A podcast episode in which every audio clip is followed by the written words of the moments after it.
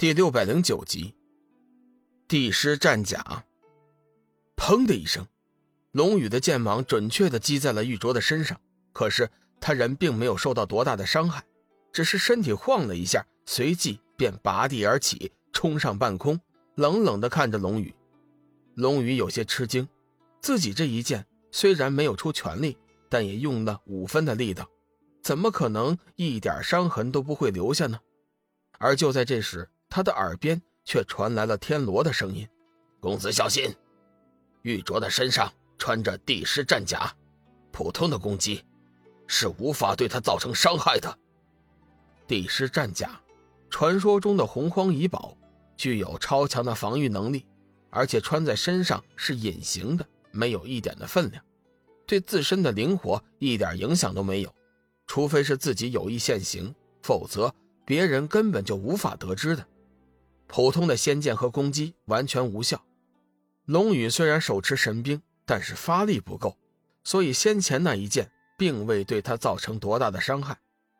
靠，这帝师战甲倒是个好东西，防御力实在是太变态了。我要想办法将它弄回来，穿在小玉身上。得到太乙金仙的传音之后，龙宇顿时生出了据为己有的想法。半空中，玉镯冷笑一声。呵呵呵，小子，你的攻击对我无效，你受死吧！话音未落，一股狂风从天而降，夹杂着诡异的魔芒，呼啸着向龙宇冲了过来。龙宇见一卓已经发动了进攻，口中不由得低喝一声，右手斩日仙剑竖立朝天，随即手腕快速的转动，剑诀一引，斩日仙剑急剧颤动，剑啸声破云裂空。周围观战之人，不管是他一伙的，还是玉镯一伙的，个个都是惊讶不已。随着斩日仙剑的旋转，一道金色的光柱急射而出，转眼就化为一道百丈剑柱，在龙宇的大喝声中破天斩出。玉镯脸色变了几变，这一剑显然和先前那一剑不可同日而语。好小子，就让我看看你真正的实力吧！说话间。玉镯体内魔元急转，双手猛地推出了一股强大的黑气。如此一来，先前那道狂风魔芒就显得更加的强势。轰隆一声震天响，只见那金色的剑芒与滚滚的黑云之间猛烈摩擦，散发出无数耀眼的光华。四周顿时气浪滔天，谍报不断，霞光乱飞。周围观战的众人声恐波及到自己，急忙后退躲避。对抗中，玉镯黑影一闪，自魔云中而现，双手掌心夹着黑色闪电，朝着龙宇当头劈落，身体猛地一旋，整个人就神秘消失了。该死！玉镯着实气恼，他久经战事，但是还从来没有见过对手如此之快的身法。臭小子，有本事就和我正面对敌！仗地身法藏头露尾，有什么本事？玉镯眼见龙宇在四周高速的移动，无法攻击，大声喝道：“龙宇，停住身形，冷笑一声，哼，你也不笨吧？还知道用激将法逼我现身？小子，你现在如果投降，或许我还会给你留一条性命。”玉镯不屑地说：“哦，是吗？”龙宇冷笑一声：“别以为仗着帝师战甲就能够立于不败之地。”我会叫你知道我真正的实力的。玉镯闻言，脸色顿时大变。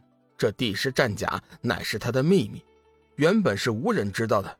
是眼前这小子和自己素未平生，他是如何得知的？你胡说什么？我哪里有什么帝师战甲？受死吧！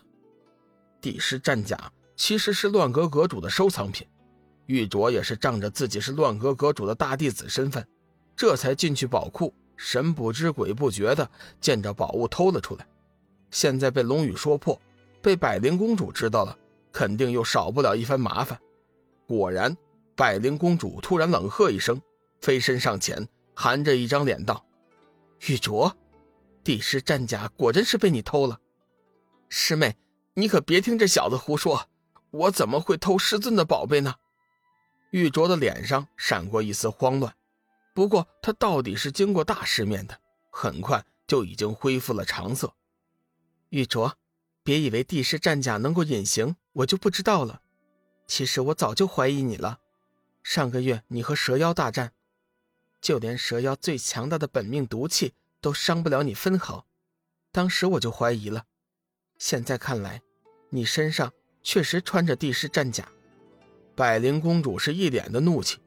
帝师战甲原本是他父亲准备送给他的礼物，谁知道却被玉镯偷走了。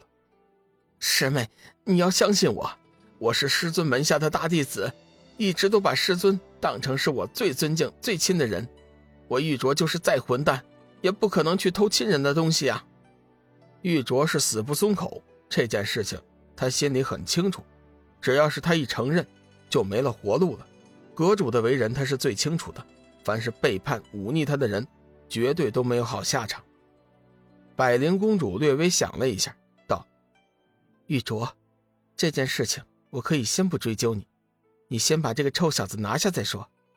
对了，我要活的，你可不能杀了他。”事到如今，百灵公主完全能够确定，玉镯的身上肯定有帝师战甲。如此一来，他和龙宇的打斗根本就没有什么悬念了。最终的胜利肯定是玉镯的，师妹放心，我一定照你的吩咐，将这个小子活生生的交给你。玉镯表面上虽然如此分说，心里实际上想的又是另外一番心思。他已经看出来了，百灵公主对龙宇是有意思的，所以他下手绝对不会留情，力求致死。小子，别怪我辣手，谁叫我师妹看上你了呢？杀！一声“杀”字含怒出口，玉镯周身黑气环绕，一股强大的肃杀之气弥漫了四周。他将龙宇的气机牢牢锁定，双手开合之间，已经凝聚出了一把实质般的黑魔气利剑。去死吧！玉镯大喝一声，将那黑魔气利剑丢了出来，杀向了龙宇。